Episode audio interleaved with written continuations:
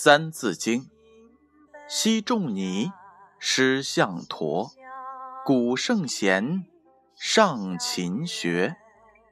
赵中令，读鲁论，笔记事，学且勤。披蒲鞭，削竹简，笔无书，且知勉。披蒲鞭，削竹简。彼无书，且知勉。这句话的意思是：西汉时，陆温书把文字抄在了蒲草上阅读；公孙弘将《春秋》刻在了竹子削成的竹片上。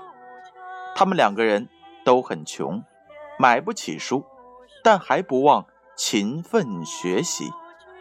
启示是这样的。陆温书和公孙弘，这是两个古人，在没有书本的情况下，想办法把书抄在了蒲草或者是刻在竹子上学习。我们今天能有印刷精美的书本，学习条件和环境如此的优越，更应该刻苦读书。注释是这样的：披蒲编，披。指劈开的意思，蒲是草名，又名草蒲。蒲编是用蒲草做的书。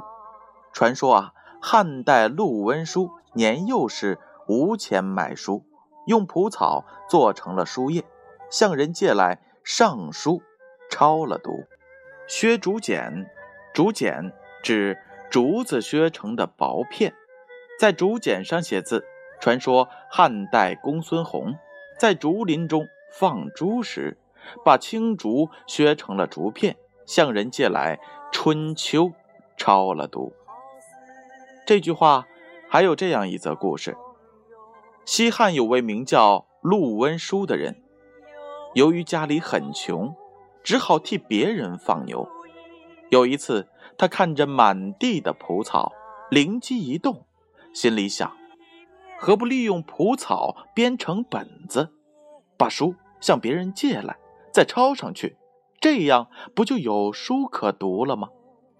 于是陆文书便利用这种方式苦学成功了。这便是披蒲编，削竹简，笔无书，且知勉。